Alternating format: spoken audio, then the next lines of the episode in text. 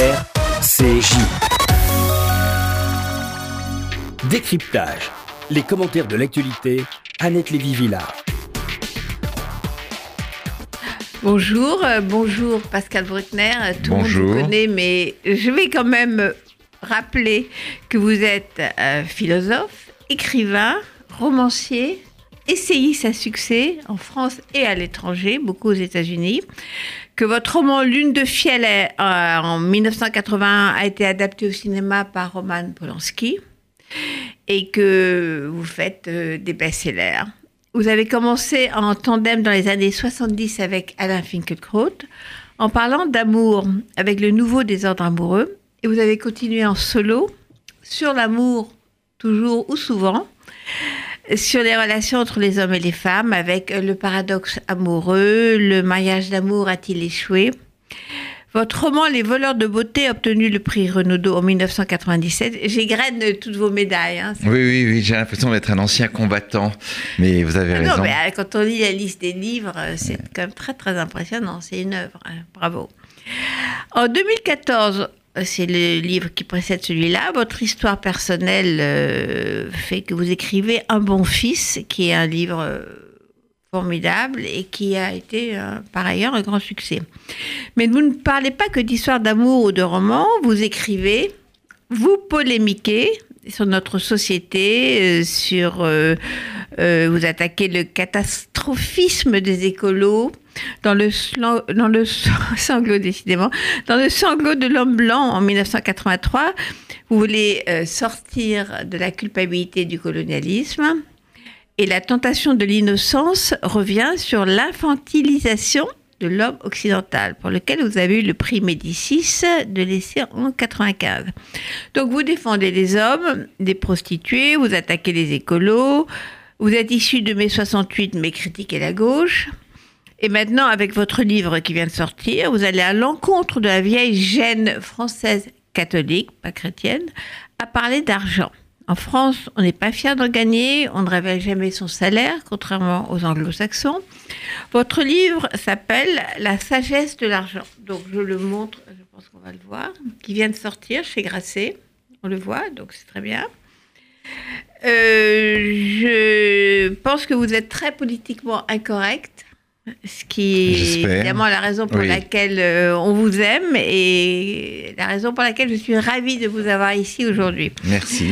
Alors, je vais d'abord recommander la lecture de votre livre parce que je pense que c'est un voyage passionnant dans la philosophie, la littérature et la politique.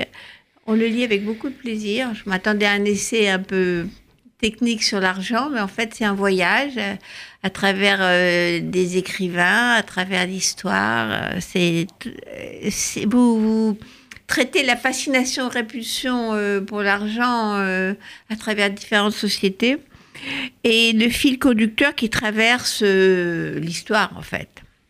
Alors, on, a Zola, Victor Hugo, Balzac, Voltaire, Rousseau, Jane Austin, Fitzgerald et Marx, bien sûr, c'est pas le plus triste.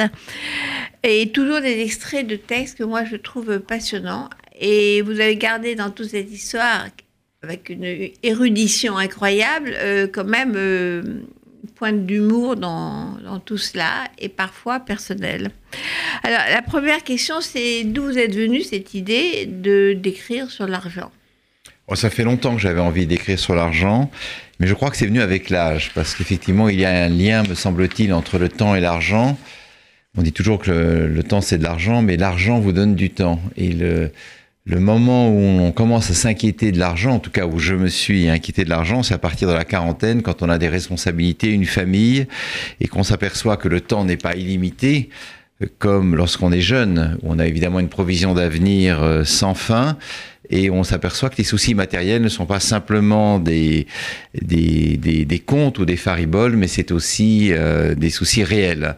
Et donc, euh, petit à petit, je me suis intéressé à ce sujet qui, en France, vous l'avez dit en introduction, est assez mal vu. C'est-à-dire que tout le monde pense à l'argent, mais on ne doit pas en parler, on ne doit pas l'évoquer. Euh, et si on en a, il faut mieux le dissimuler, en tout cas euh, faire preuve de modestie. Est-ce que c'est une spécificité française, ce côté on ne dit pas combien on gagne, euh, c'est sale d'en parler Est-ce que c'est est -ce c'est vrai dans d'autres pays occidentaux? Oui, je crois que c'est très français. Enfin, en tout cas, c'est ici que c'est, euh, ça a acquis la force d'un stéréotype, parce que la France est le résultat d'un triple héritage. Il y a le catholicisme, avec sa condamnation du veau d'or euh, par Rome, qui est, je rappelle que le pape François a récemment euh, appelé l'argent le fumier du diable, reprenant une expression d'un père de l'Église du 5e siècle qui s'appelait Basile de Césarée. Il fait donc de l'argent la présence de Satan sur terre. Il a même expliqué les attentats du 13 novembre par notre adoration de l'idole argent, ce qui me paraît un petit peu euh, court comme explication. Encore maintenant. Alors, donc, on, ressort le veau d'or euh, en 2015-2016. Ah, plus que jamais. cest je, je, pense que le pape, par euh, prudence toute jésuitique, ne veut pas nommer euh, l'islam radical comme étant un danger, et d'abord pour les chrétiens au, Moyen-Orient. Donc, il accuse l'argent. Alors ça, c'est le premier, c'est la, le premier legs français. Le deuxième, c'est l'aristocratie. Pour l'aristocratie française, comme d'ailleurs pour d'autres, l'argent se dépense, il ne se gagne pas. Et euh, ceux qui le gagnent, ce sont les manants, les serfs, les, paysans ou les bourgeois. C'est-à-dire la classe, euh, la classe basse, la classe qui est peut-être riche mais qui vit bassement, euh, comme le, diront tous les aristocrates à partir du 16e, 17e siècle. Et puis le troisième héritage, c'est la République égalitaire euh, qui euh, prétend euh, mettre tous les hommes au même niveau et qui donc s'indigne du moindre privilège accordé aux autres, surtout s'il s'agit d'un privilège financier. Et cette, ce républicanisme a été ensuite renforcé par le socialisme, le marxisme, qui a donc fait de l'argent la, caractéristique du capitalisme exploiteur. Sur Marx, quand même, vous, vous recitez Marx sur la question de l'argent c'est quand même très impressionnant. C'est effectivement le diable. Le pape et Marx se rejoignent euh, sur ce point et pensent que si on a réglé la question de l'argent, on a réglé euh, toutes les questions. Oui, parce que Marx reprend euh, une idée d'Aristote selon, laquelle Aristote c'est le grand penseur de, l'argent dans l'Antiquité, selon laquelle le, désormais on ne vend pas des marchandises, enfin on ne prend pas de l'argent pour vendre des marchandises, on vend des marchandises pour faire de l'argent. Et donc euh, l'argent est une sorte de matière qui se multiplie de façon exponentielle à travers le cycle des échanges. Et c'est évidemment ce que Marx va, va dénoncer dans le capitalisme en distinguant la valeur d'usage de la valeur d'échange, l'extorsion de la plus-value. Et Marx a plusieurs critiques de l'argent, mais il y en a une qui vient de Shakespeare et qu'il exprime dans les manuscrits de 44 où il explique que l'argent inverse les valeurs.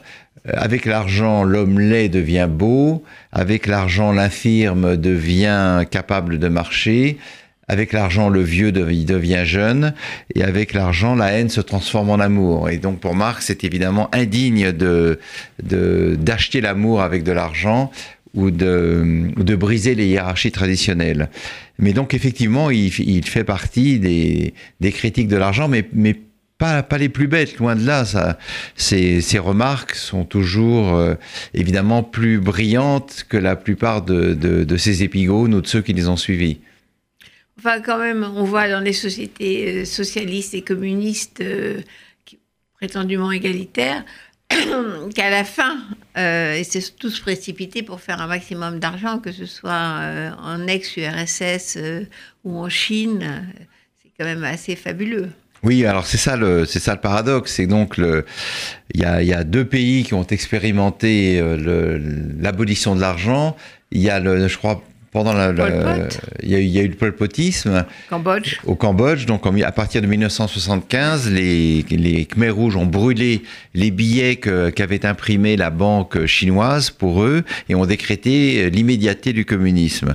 Résultat, le pays s'est transformé en un immense camp de concentration, d'extermination et d'esclavage, puisque quand on abolit l'argent, on finit par abolir aussi l'humain.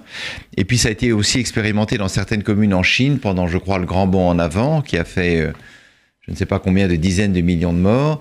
Et donc, euh, effectivement, la condamnation de l'argent comme symbole du grand capital euh, s'est renversée au moment de la chute du mur et au moment de la mort de Mao Tse-tung en une sorte d'appétit frénétique de l'argent, puisqu'on sait que les oligarques se sont précipités sur les, les biens publics dans, dans, toute l'ex-zone communiste. Oui, dans toute l'ex-zone communiste, engendrant des mafias euh, sanglantes.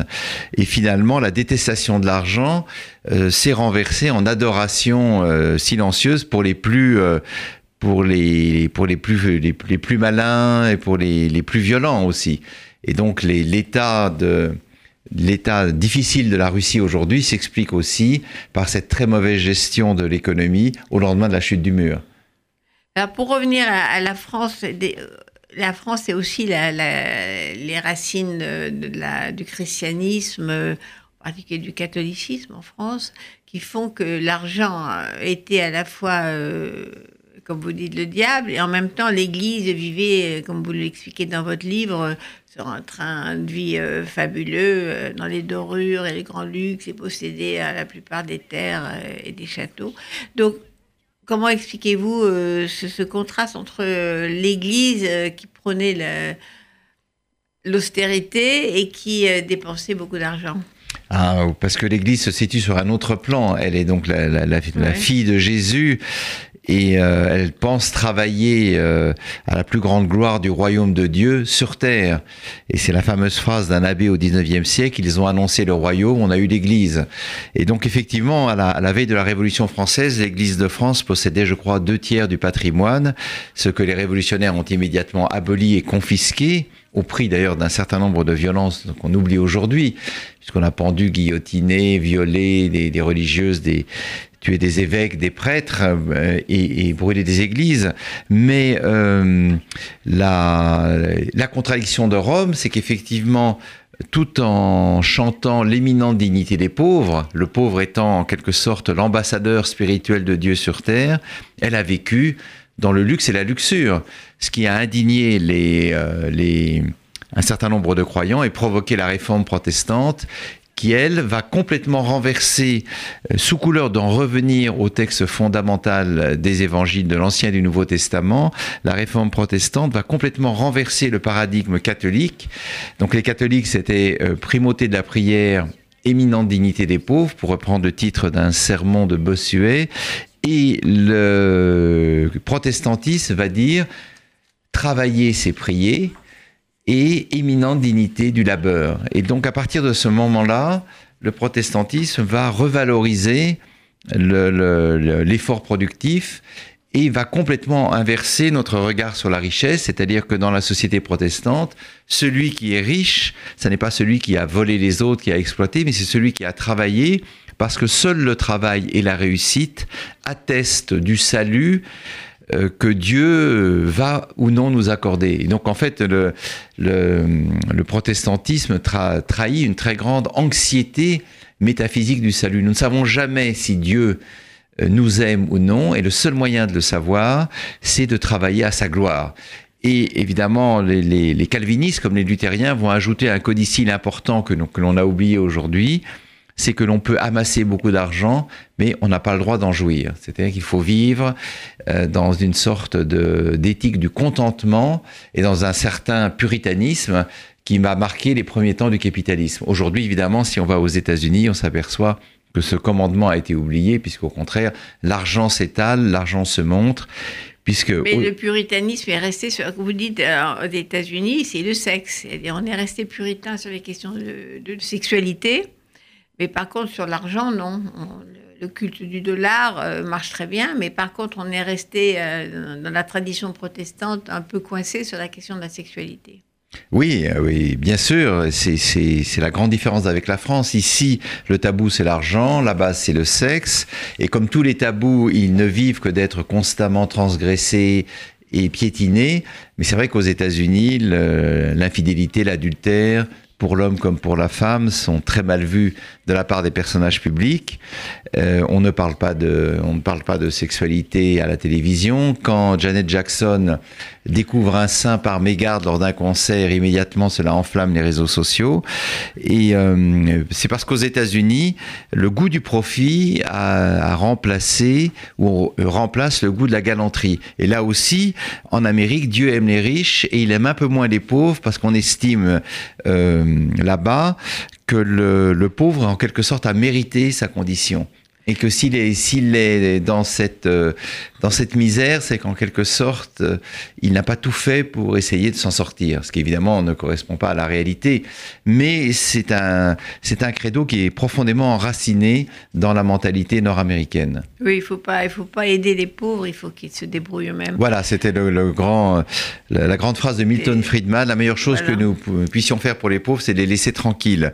Bien que l'Amérique est un État-providence, le welfare state, qui couvre à peu près 12 à 15% de la population. Euh, mais euh, effectivement, il n'y a pas cette idée d'une assistance aux plus démunis qui est le propre de l'Europe continentale et qui, pour la France, est un, est un, à la fois est un atout fondamental, me semble-t-il. Mais on retrouve euh, que ce soit euh, aux États-Unis, en France, toujours sur toutes ces questions-là, la sexualité ou l'argent, l'hypocrisie, c'est-à-dire le double discours, parce que aux États-Unis, c'est ces gens-là qui sont de, toute façon, euh, en particulier les évangélistes, etc., qui ont tous des histoires de harcèlement sexuel, euh, tout en prenant évidemment le contraire. Les hommes politiques euh, ont tous une double vie. Bon, tout ça, on connaît. Et en France, il y a aussi un double discours sur l'argent, pas sur le sexe, parce qu'il n'y a pas de puritanisme sur cette question-là. Les hommes politiques peuvent faire ce qu'on veut, on l'a vu. Mais par contre, sur l'argent, alors j'ai retrouvé ce que vous, vous dites sur, par exemple, sur Mitterrand. Une citation de Mitterrand qui est formidable, je trouve. En 1971, donc avant qu'il soit élu, il dit Le véritable ennemi, j'allais dire le seul, puisque tout passe par lui, le véritable ennemi, c'est le monopole terme extensif pour désigner les puissances de l'argent. L'argent qui corrompt, l'argent qui achète, l'argent qui tue, l'argent qui ruine et l'argent qui pourrit jusqu'à la conscience des hommes. Ça, c'est le discours de Mitterrand avant qu'il soit président. Alors, on sait qu'après, il n'a plus le même discours. Pareil pour François Hollande. Il y a une autre citation de François Hollande qui est formidable, que je viens de perdre. Il dit, euh, je vais la retrouver, sur aussi euh, les puissances de l'argent. Oui, je n'ai qu'un adversaire, c'est la finance, c'est ah, ça Voilà, voilà c'est son discours du Bourget avant les élections, oui. Oui, alors effectivement... Les... Qu'un adversaire, c'est la finance, oui. voilà.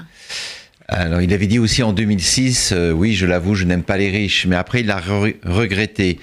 Et il a eu raison de le regretter parce que la finance lui fait quand même des conditions extraordinairement favorables pour euh, l'emprunt, euh, l'emprunt de la dette. Donc, on, il est difficile de dire que celui qui vous, vous, accorde parfois même des taux négatifs pour emprunter de l'argent est votre ennemi. Mais tout ça est très caractéristique de, de, de l'état d'esprit français. On pourrait citer aussi les grands penseurs chrétiens. Charles Péguy, Léon Blois, euh, euh, euh, Bernanos. Berna, voilà. Bernanos qui écrit quand même cette phrase extraordinaire euh, aisance, aisance, vous n'avez que ce mot ignoble à la bouche. Moi, je vous réponds, on n'est à l'aise que sur son pot. Alors évidemment, c'est le lien qui a été dé découvert par Freud entre l'argent et l'excrément, mais euh, cela veut dire qu'effectivement, tout moraliste risque un jour de tomber dans le vice qu'il qu dénonce. Vous avez parlé des États-Unis, c'est vrai que les plus farouches pourfendeurs de la prostitution ou de la drogue ou de l'homosexualité sont régulièrement euh, surpris, épinglés. épinglés avec euh, une call girl dans leurs bras et les narines remplies de cocaïne. Et en France, on a, euh, alors l'époque Mitterrand, c'est quand même euh, traduite par une corruption folle, puisque hein, la réhabilitation du, du, marché en 1983 est allée de pair avec un, quand même l'enrichissement d'un certain nombre de, de, hiérarques socialistes et des proches, des proches de Mitterrand et des proches du pouvoir. Et puis sous François Mitterrand sous euh, François Hollande. L'autre François. L'autre François, euh, on a l'exemple le, merveilleux, presque drôle de Thomas Thévenoud, le, le, le, bref ministre au commerce extérieur, qui, voulait, qui appelait les fraudeurs fiscaux à faire repentance et qui lui-même n'avait jamais payé ni ses impôts, euh, ni son loyer, ni, ni la crèche, ni la crèche, ni l'auto-école, parce qu'il souffrait de phobie administrative. D'ailleurs, il, il, vient de publier un livre il y a un mois. Et euh, alors, c'est presque drôle c'est presque drôle parce que là, c'est. Il y a eu Cahuzac, évidemment, qui est moins drôle, mais qui a juré aussi en public qu'il n'avait pas de compte à l'étranger. Donc, on est là dans, dans, c'est Tartuffe. Voilà, on est en pleine tartufferie et, euh, et les Français ne voudront jamais reconnaître qu'ils ont besoin d'argent, même s'ils placent l'excellence dans, dans l'art, dans, dans la culture, dans la littérature, dans la défense de leur langue. Euh, je crois que la France est déchirée vraiment entre deux visions du monde. Il y a peut-être celle de Voltaire, qui euh, était un homme très riche, qui roulait en carrosse, qui adorait le confort et le luxe, ce qui n'a pas empêché de prendre la défense d'un certain nombre d'opprimés. Et puis il y a Rousseau, qui euh, expliquait qu'aucun plaisir de, la vie ne lui avait jamais été apporté par l'argent et qui donc prenait la, frugalité, l'austérité et la vie, euh, une vie au, plus près de la nature.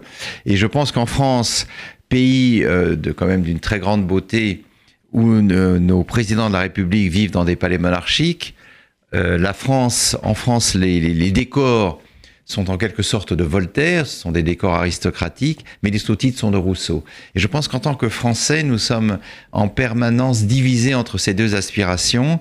Et une sorte de catholicisme fantôme continue à imprégner nos rapports à l'argent.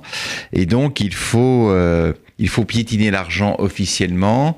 Il faut dire que l'argent est sale qu'il faut suspecter les riches. Je lisais ce matin dans le journal euh, euh, la, chanson qu'on chante à nuit debout et qui est la suivante, c'est Pampan ton patron pour lui piquer sa galette, Pampan ton patron pour lui piquer son pognon.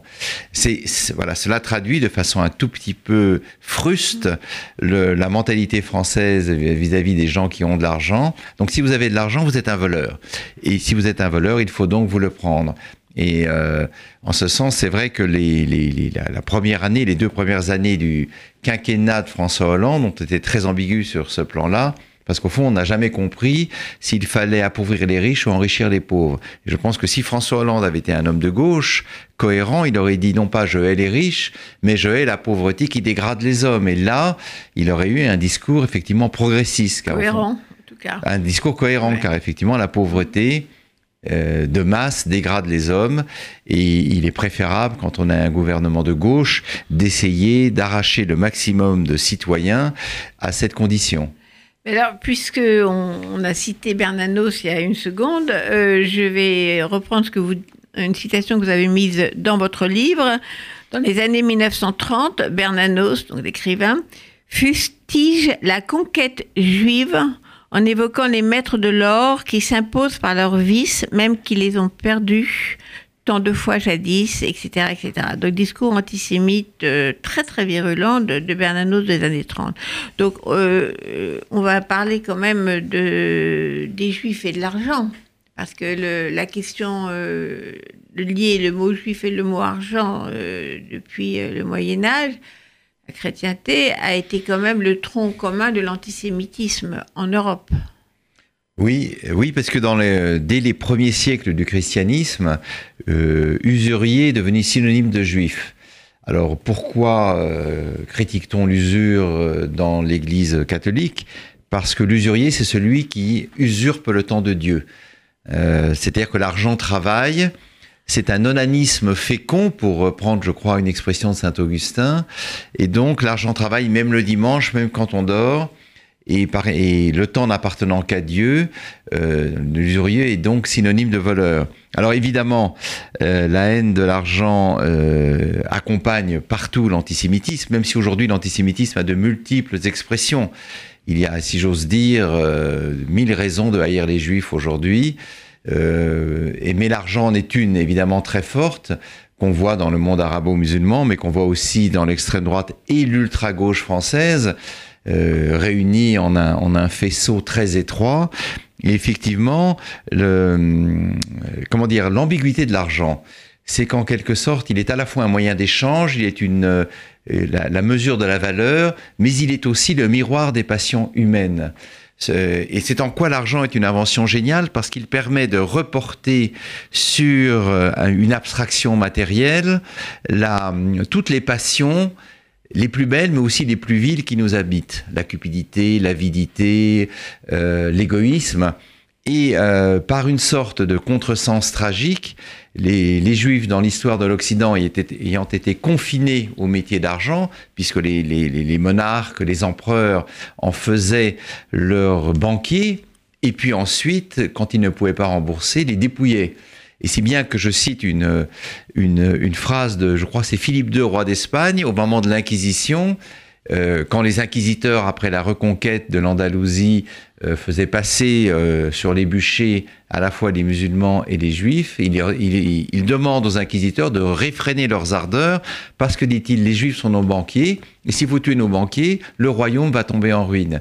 Et donc, on, on voit bien que le dans, l'une des expressions de l'antisémitisme contemporain, parce que c'est vrai qu'il couvre tellement de domaines qu'il est, difficile de les recenser tous, le, le, l'appât du gain est immédiatement devenu synonyme de, passion juive, et donc euh, euh, il est très difficile de lutter contre ça, surtout quand l'extrême gauche, la gauche et l'extrême gauche, mais surtout l'extrême gauche, en font un cheval de bataille et ont confondu en quelque sorte dans la, dans la suite de Karl Marx le combat contre le capitalisme avec le combat contre l'existence même du peuple juif, dont Marx disait dans la question juive qu'il était une nation chimérique qui devait disparaître avec l'abolition du capitalisme. Donc on voit bien que, dans toute une partie de la gauche française, et d'ailleurs c'est ce qui explique son lien avec l'islam radical, dans toute une partie de la gauche française, euh, l'existence le, même des juifs est une anomalie qui devrait, euh, on voit bien ça chez Badiou et chez d'autres, qui devrait euh, un jour s'effacer pour laisser place à une seule humanité. Moi, j'ai vous cité aussi quelque chose qui m'a vraiment secoué. Euh, c'est au moment de la guerre des six jours, en juin 67, quand euh, les Israéliens euh, finalement gagnent cette guerre qu'ils n'avaient pas déclenchée. une citation de Benoît Frachon, qui est à l'époque la tête de la CGT et au Parti communiste, qui est une déclaration mais complètement antisémite, qui est absolument hallucinante. La présence, de, à propos d'un défilé euh, pro-israélien, la présence de certains personnages de la haute finance conférait à la cérémonie un autre sens que celui de la ferveur religieuse. Il n'y manquait même pas le veau d'or, toujours debout. De nouveau, le veau d'or. on est en 67, là. On est, euh, euh, on est 20 plus de 20 siècles plus tard. Euh, et il continue par euh, les informations nous, nous indiquaient qu'avaient assisté à ces Saturnales deux représentants d'une tribu cosmopolite de banquiers bien connus dans tous les pays du monde, Alain Edmond de Rothschild. À leurs pieds, les morts encore saignants. C'est d'une violence euh, absolue de la part d'un leader CGT communiste en 1967. Oui, alors j'ai trouvé cette citation une première fois chez Alexandre Adler. Et puis euh, ensuite, je l'ai vérifié, je l'ai vérifié sur Internet plusieurs fois.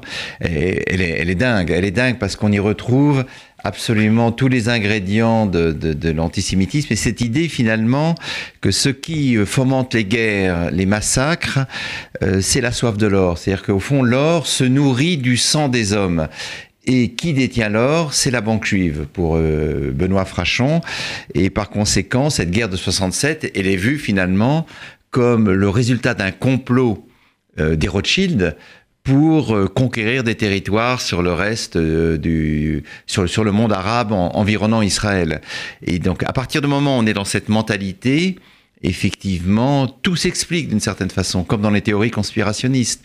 Mais euh, l'or brille d'un éclat maudit et cette malédiction, elle ne peut retomber que sur le peuple juif. Et on trouve aujourd'hui dans, le monde arabe et dans le monde arabo-musulman toutes sortes de, d'explications des événements par, euh, par ce facteur de, la cupidité. Parce qu'aujourd'hui, un Alain Frachon, euh, enfin Alain Frachon, pas Alain Frachon, Benoît Frachon. Oui, c'est, c'est pas, la, c'est pas le même. du monde qui est formidable. Benoît Frachon, qui était à l'époque leader de la CGT, euh, ne pourrait pas employer ce genre de, de termes euh, sur l'argent cosmopolite. Il dirait euh, sionisme, il dirait Israël, il dirait pas juif. On a le discours ne pourrait pas s'exprimer avec cette crudité, si je peux dire, direct, direct juif. Oui, on en a eu un exemple avec Mélenchon, accusant Moscovici de ne pas parler le français, mais la langue de la finance internationale, ce qui est en soi est, irréprochable. On ne peut pas le, poursuivre ni l'accuser de quoi que ce soit. Mais euh, oui, aujourd'hui, on ne pourrait plus dire ça. Mais c'est vrai que le motionnisme est devenu le cachex élégant euh, à travers lequel l'antisémitisme peut s'exprimer. Et le premier qui a parfaitement compris cette mutation sémantique, c'est mon ancien professeur de philosophie, Vladimir Yankelevitch, qui en, je crois, dès 75 ou même peut-être bien avant, a écrit un très beau texte là-dessus en disant que le sionisme était la forme démocratique, moderne et progressiste de l'antisémitisme. Euh, mais effectivement, heureusement qu'il y a quand même aujourd'hui une certaine retenue, mais je pense que le fond du, le fond de l'anticapitalisme primaire de toute une partie de l'extrême gauche et de l'extrême droite, qui sont évidemment totalement interchangeables sur ce plan, c'est cette idée qu'un petit nombre d'hommes ou un petit peuple, quelque part, grâce à ces fonds financiers, euh, dirige, euh, euh, voilà, dirige la planète. Et c'est une idée, c'est une idée, c'est une idée fausse. Bah, c'est des protocoles euh, des C'est voilà, des sages de euh, Sion. Ça fait un siècle et quelques ça dure. Euh, voilà, et ça n'est pas prêt de s'éteindre. Et c'est une idée fausse aussi simplement sur un plan pratique, parce que si l'on regarde les grandes forces qui aujourd'hui déchirent notre notre globe, on y voit le fanatisme religieux, on y voit le réveil des empires mais je ne pense pas qu'on puisse dire que l'argent est le maître du monde. Si l'argent était le maître du monde, je crois que tous les gens de bonne volonté se coaliseraient contre lui pour le discipliner. Or, euh, il y a des forces économiques très puissantes. Mais d'abord, il n'y a pas de maître du monde. Même la superpuissance américaine, on le voit, rencontre des limites. Et puis, dire que l'argent est le maître du monde, c'est euh, projeter sur notre vision des choses un économisme euh, qui est un économisme à courte vue. C'est-à-dire qu'au fond de toutes les passions humaines, nous n'aurions retenu qu'une seule, c'est l'intérêt. Or, dans les passions humaines, il y, a, le ressentiment, il y a la haine, il y a l'intolérance, il y a la peur, mais euh, l'argent euh, n'est pas assez puissant pour diriger l'ensemble du globe. Et donc je pense aussi, c'est une des thèses de mon livre, je pense qu'il faut en rabattre également sur cette autre idée assez, euh, assez en vogue depuis la chute du mur de Berlin, selon lequel les marchés seraient tout puissants. Moi je constate à l'inverse que les marchés ne sont pas tout puissants. Si les marchés étaient tout puissants, il n'y aurait pas de guerre, puisqu'ils ils essaieraient d'instaurer la paix pour que le commerce fleurisse, et qu'au fond l'argent ne peut acheter que ce qu'il peut acheter, c'est-à-dire les, voilà, les, marchandises consommables, et que même dans le monde du crime, dans le monde des mafias et des gangs, ce n'est pas l'argent qui dirige, c'est le goût du pouvoir, c'est le goût de la suprématie, c'est la, force du caïda, c'est l'envie de régner au détriment des autres, et donc il faut, euh, à cet égard, ne pas surestimer le rôle de l'argent. Qu'est-ce que vous voyez, parce qu'on va, basculer sur, sur le politique, ça, s'impose. Euh, c'est vrai que la religion euh, semble, en particulier quand on regarde ce qui se passe avec l'État islamique, qui effectivement utilise de l'argent, mais c'est pas grâce à l'argent et à cause de l'argent euh, que cette idéologie meurtrière se développe. C'est la religion, c'est les croyances. Donc, euh, ça, ça ce ne sont pas les puissances d'argent qui, en fait, tirent les ficelles euh, de ce qui nous arrive. Oui, c'est-à-dire que l'État islamique est certes aidé par des fonds considérables, puisque quand ils, sont arrivés à Mossoul, ils ont fait main basse, euh, puisque l'armée irakienne s'est débandée, ils ont fait main, main basse sur la banque et ont, et ont retiré, je crois, des centaines de millions de dollars. Mais euh, cela n'explique pas leur attrait. Ça n'est pas parce que l'État islamique est riche qu'il attire des combattants, c'est parce qu'il est cruel et parce qu'il porte aussi, pour tous ceux qui adhèrent à son idéologie, une promesse de salut instantané. Tu égorges ton prochain et tu iras au ciel directement. Et c'est cela, je crois, qui fait son attraction. Parce que sinon, ces jeunes gens qui vont se battre là-bas par milliers et dizaines de milliers euh, s'enrôleraient dans, dans les gangs. Euh, alors même s'il y a évidemment euh, un intérêt matériel très fort, les islamistes, les djihadistes n'ont pas vis-à-vis de l'argent les pudeurs des, euh, extrémistes de gauche. des, des Khmers rouges ou de, tout le mouvement socialiste révolutionnaire en Europe. Au contraire, il pense que l'argent est un moyen, mais effectivement, ça n'est pas l'argent qui les motive.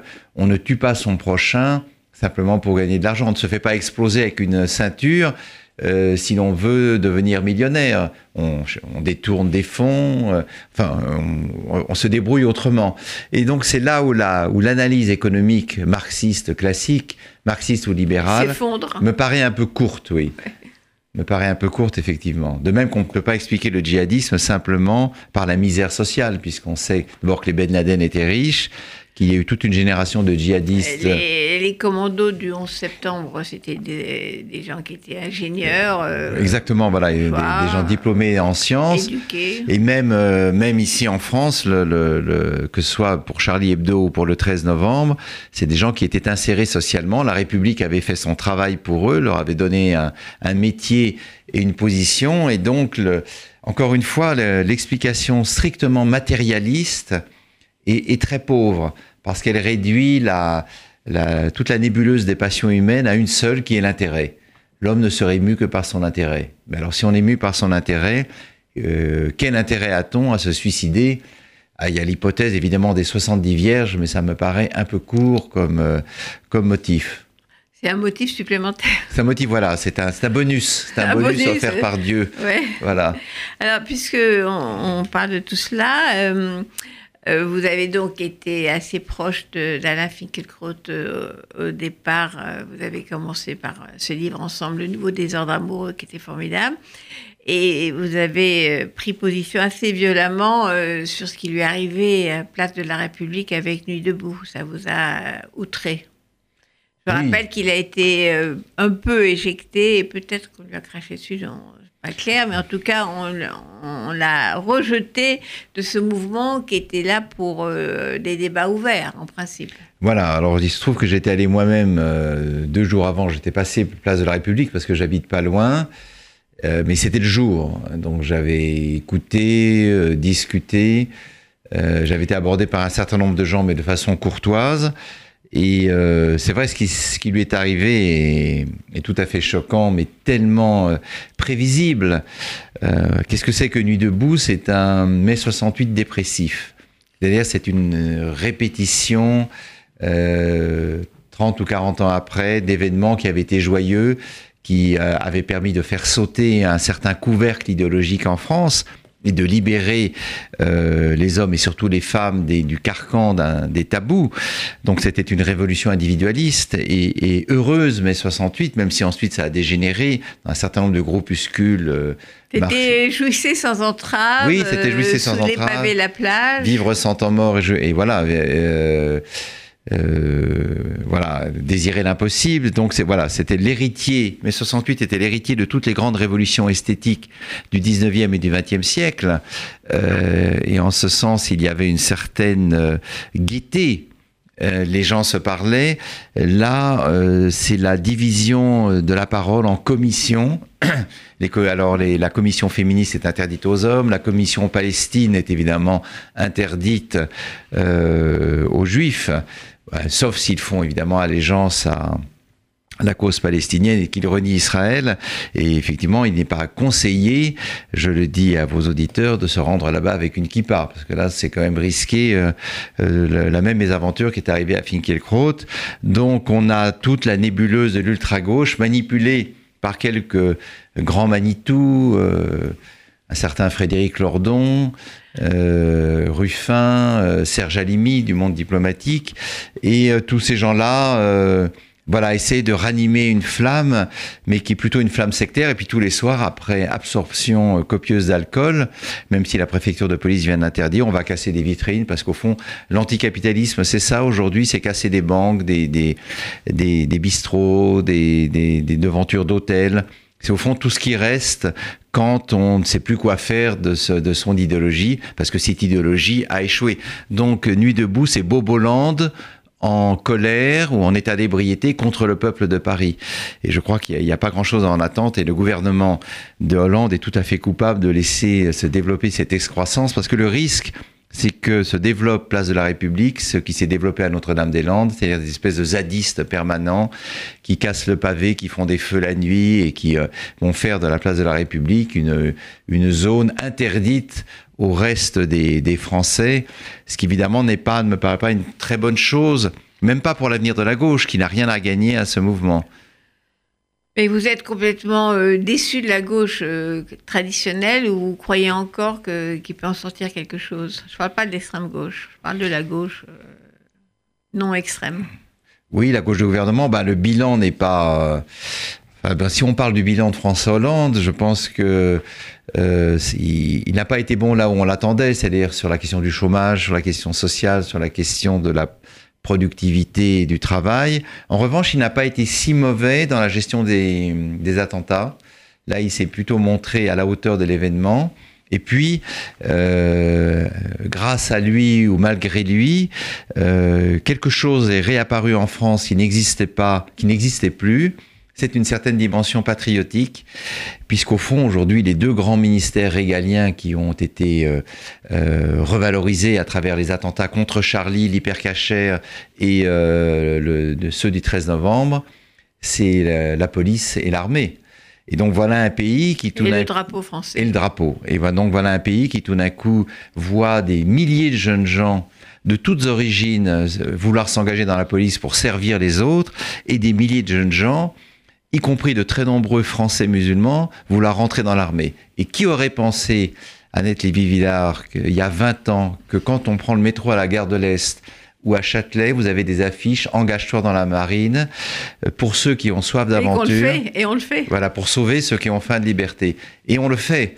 Et l'armée française devient l'une des meilleures du monde occidental avec l'armée israélienne et l'armée britannique. Et donc, nous venons de décrocher un contrat mirobolant avec l'Australie.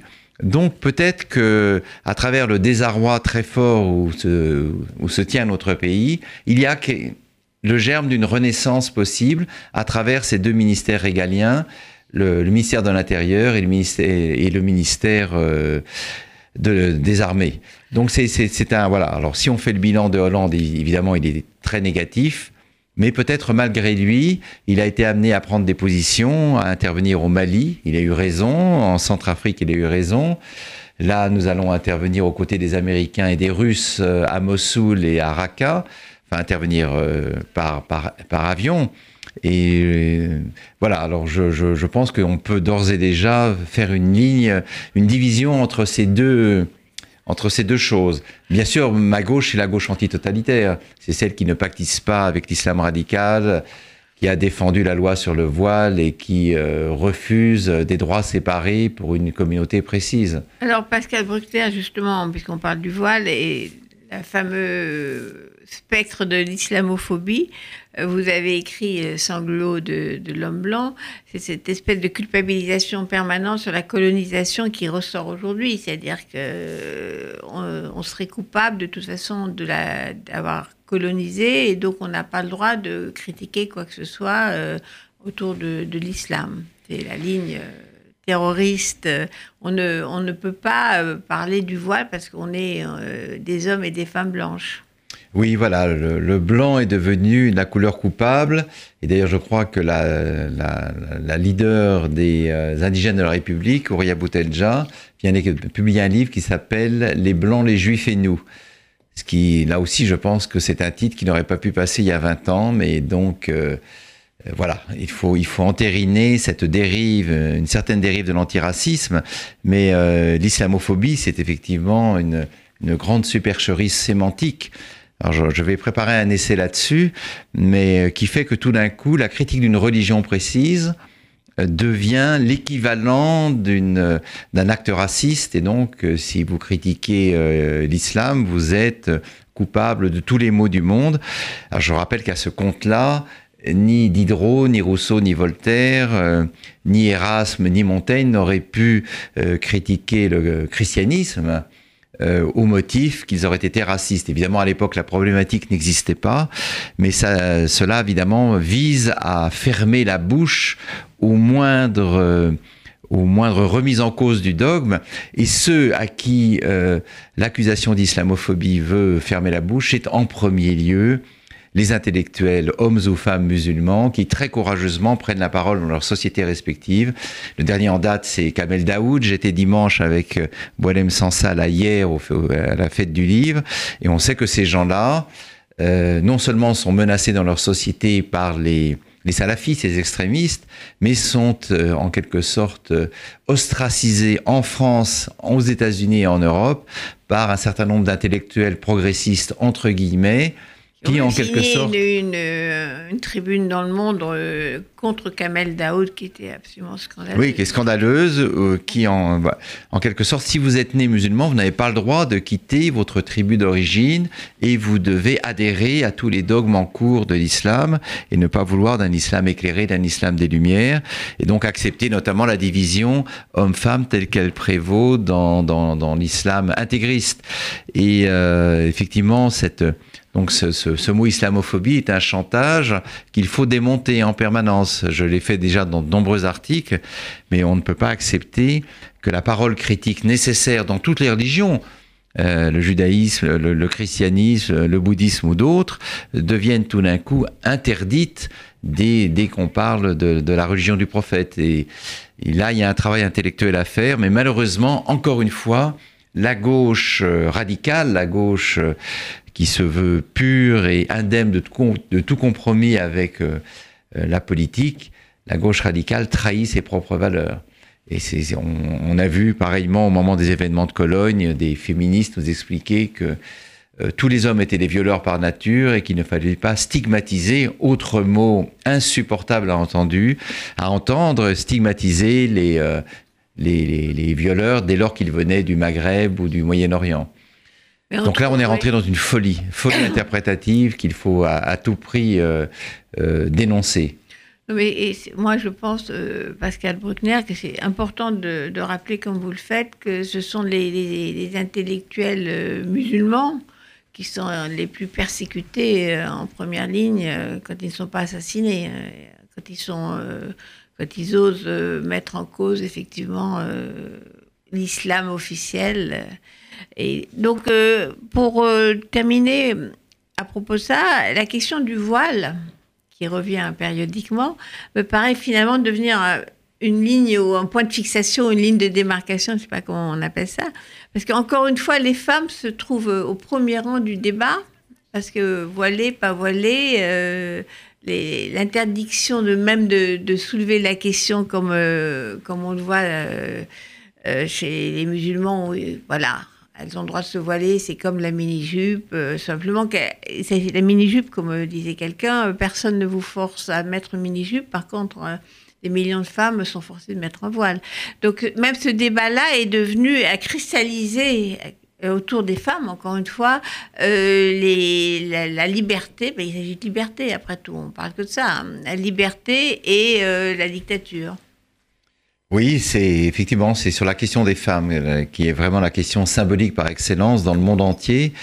Et alors donc c'est la voilà c'est la possibilité pour les femmes d'évoluer dans le dans, dans l'espace public. On sait que dans de très nombreuses banlieues, de nombreuses villes françaises, les cafés sont remplis d'hommes, d'où l'initiative d'un certain nombre de femmes de ces cités euh, d'aller se réunir ensemble au café. Mais euh, si ces jeunes femmes portent le voile dans leur cité, c'est aussi qu'à marcher la tête nue, c'est indiquer qu'elles sont disponibles, c'est-à-dire qu'elles sont la propriété commune. Et je crois que c'est l'imam de Brest que le pouvoir socialiste tarde à expulser de notre territoire, l'imam de Brest qui a dit qu'une femme non voilée qui est violée ne doit s'en prendre qu'à elle-même. Donc il y a effectivement là un débat qui est hautement symbolique et politique et sur lequel il ne faut pas reculer parce que c'est vrai que les islamistes euh, constamment euh, réinterviennent sur ce sujet-là et euh, s'ils gagnent cette, cette, cette, bataille, on voit bien quand on prend le, les transports en commun, quand on se promène dans les rues de nos villes, qu'il y a de plus en plus de femmes voilées. Mais là, c'est donc le voile, l'interdiction du voile dans, à l'école et même cette interdiction très limitée à un espace, à l'espace de l'enseignement, est vécue comme une intolérable atteinte par les, par les intégristes. Donc euh, la France a eu raison, à mon avis, d'édicter cette loi euh, laïque. Et là, il y a euh, malheureusement un grand malentendu avec les anglo-saxons pour qui toute atteinte à la liberté de se vêtir comme l'on veut est vue comme une, une atteinte aux libertés. Ou enfin, dans les, en Amérique, il y a la, liberté d'expression, le First Act Amendment, qui est total. Le Ku Klux Klan peut être raciste et, faire des discours qui appellent à la, violence raciste sans problème, parce que c'est au nom de la liberté Voilà, donc aux États-Unis, vous voyez, vous voyez dans le Texas, par exemple, des, des gens euh, défiler avec des croix gammées. oui, on les a vus ensemble. Voilà, et revendiquer euh, l'expulsion des Juifs, des catholiques, des Noirs euh, et de, des, des, des Chicanos, des Mexicains. Mais euh, bon, l'Amérique, c'est un autre pays. Et la France, je crois, a raison de, rappeler en permanence le, caractère fondamental de nos principes. Et le premier, c'est quand même l'égalité entre les citoyens, l'égalité entre les hommes et les femmes. Et si les femmes doivent être voilées, alors je ne comprends pas pourquoi les hommes ne le sont pas. Si nous aimons tellement le voile, que tout le monde soit voilé, en quoi la, coiffure d'un homme était moins impudique que celle d'une femme? Derrière ça, c'est évidemment l'idée la femme est, et c'est l'impur par excellence. Doit se cacher. La femme doit se cacher. Dans, dans l'espace public. il y a un livre formidable de notre femme rabbin, euh, Delphine Orviller, sur justement euh, le fait que la femme euh, doit se cacher parce qu'elle euh, elle est impure et qu'elle est une telle tentation pour ces pauvres hommes euh, qui ne pourront pas résister. Voilà, qu'ils sont obligés de la C'est une histoire de, fou qui dure depuis quelques, dizaines de siècles. Oui, mais qui marche très bien, effectivement. C'est-à-dire que le visage de la femme est un sexe pour, dans, pour les intégristes, c'est un sexe et par conséquent, le montrer, c'est l'offrir. C'est déjà offrir cette femme à qui la veut. Alors, avant juste de terminer, euh, je vais. D'ailleurs, ça tombe très bien parce qu'il y a un texte formidable euh, dans votre livre. Je rappelle le livre euh, Pascal Bruckner, La sagesse de l'argent. Je montre encore une fois. Il y a un texte que j'adore, les gens devront l'acheter pour le lire, sur le, le banquier qui reçoit une lettre d'une femme qui cherche un homme qui gagne au moins 50 000, je ne sais plus quoi 500 000. 500 000, 500 000 dollars. dollars. Et qui lui répond en faisant une étude de marché sur la valeur de la femme qui ne peut que se déprécier euh, au fur et à mesure des années. C'est un texte absolument hilarant et triste en même temps. Donc il faut acheter le livre pour le lire. Je ne vais pas le lire parce qu'il est trop long. Oui, il est trop long, oui. Mais c'est un bel enseignement pour ceux ou celles qui ne comptent que sur leur capital esthétique pour voilà, réussir. Voilà, c'est un capital qui peut que, qui se dilapide très vite, comme les sportifs, comme les mannequins. il n'y a pas d'investissement là-dedans. Non, l'investissement, c'est dans l'intelligence et la culture. Oui, merci, c'est une bonne idée. Donc il faut absolument euh, lire ce livre, La sagesse de l'argent, parce que euh, c'est passionnant, euh, c'est assez drôle et en même temps c'est plein de sagesse, comme son nom l'indique. Et pour terminer, je vais demander à Serge de nous mettre la chanson de Bob Marley qui me paraît adaptée à notre débat, qui est, s'appelle Redemption Song. La rédemption. Merci Pascal Bruckner. Merci Annette. à très bientôt. À bientôt.